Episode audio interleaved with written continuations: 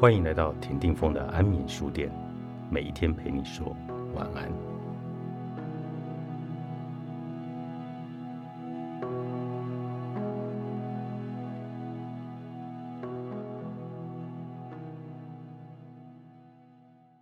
如果我们用来者不拒的方式处理无聊，就能转移它，用来学会处理并没有立足根基的问题。如果你与这种无聊的感觉同在，毫无挣扎，学着与它一起放松，敞开你的心门，感谢这个宽阔无垠的特质。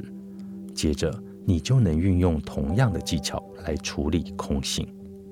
如果无聊是了无新意的热闹，还兼有熟悉的生活就此结束的强度，这时我们因为想在脚下得到一席立足之地，自然就会倾向去阻隔或避免那种感受。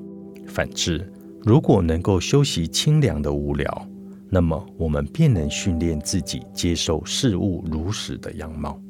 我们从前习惯把自己封闭在一个熟悉的、附加意义的舒适世界。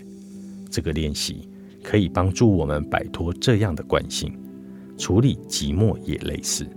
一般人感到寂寞，通常是指热闹的寂寞。你感到心神不宁，想找人说话或跟人在一起，你总觉得有些不对劲，挣扎从来没有停过。直到从外界找到解决。相反的，清凉的寂寞一开始就是同样的感受，但是你可以放下不安和挣扎。因此，当你有清凉的寂寞时，你自然就会放松了，而且可以享受当下，不会有同样惨淡的剧情，因为你对经验的开放，感受到它瞬息即逝的本性，不会深陷其中。不安全感、不确定性、恐惧，还有其他不受欢迎的情绪，个个都有其热闹的版本和清凉的版本。因为我们比较习惯热闹的版本，认为这些情绪非常不愉悦，因此需要走避。但是如此挣扎的去避免，正是他们之所以热闹的缘故。而清凉的版本中，我们感觉更平静和醒觉。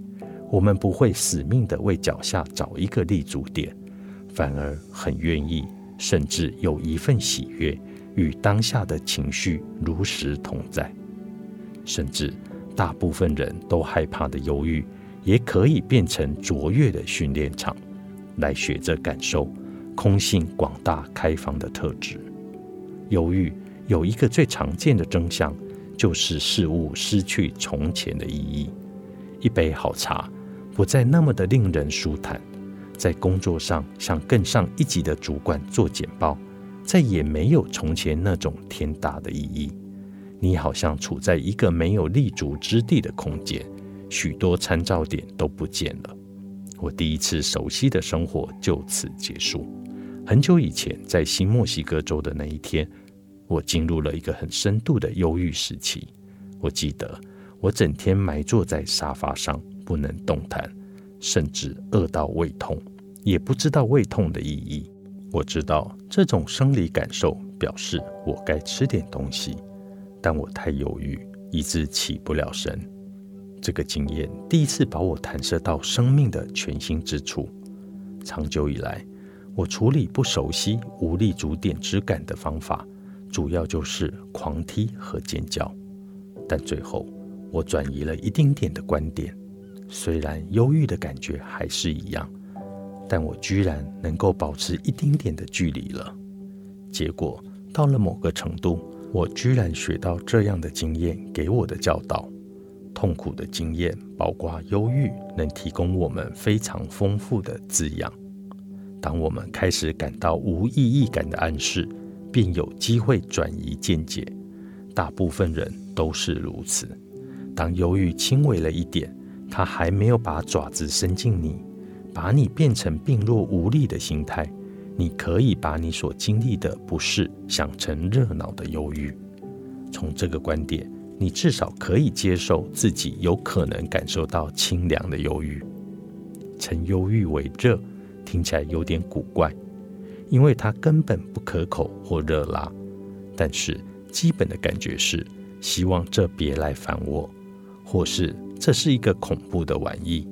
因此，我们不要跟随惯性的反应而影响。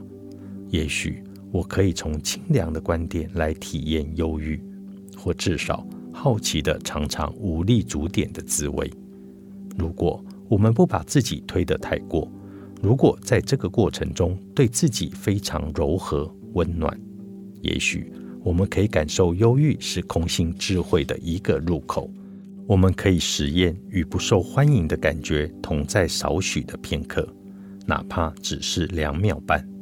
每一个少许片刻都有助于我们多认识一点点的空性，最后空性就变得不那么可怕了。逐渐的。我们和空性的关系就会从热闹变成清凉。我们会发现，在惯性的泡泡圈之外的广大开放，这个境界存在着有多少的喜悦和自由解脱。只要我们不再寻求生死世间的熟悉感，不再抗拒没有附加意义的无力足点之感，空性就成为惊叹无穷无限空间的经验。然而，即使我们被空性吸引或感到好奇，我们不能只是命令自己不赋予意义，不能说：“哦，我要到窗口看看有没有附加意义的景观。”这是不可能的，因为我们一向封锁在惯性里来观察事物。这个惯性比我们以为的还深，但只要我们升起无聊、寂寞、忧郁或其他不受欢迎的情绪，就利用它来帮助我们摆脱附加意义。每一次，当我们转向探索和探险的方向，而不是挣扎和逃跑，我们就不会在事物上附加意义。如果我们持续下去，无需特别努力，自我的泡泡圈也会自然的越来越薄，我们便能看到事物更多的真实本性。不顺意的日子顺心过。作者：佩玛丘佐，心灵工坊出版。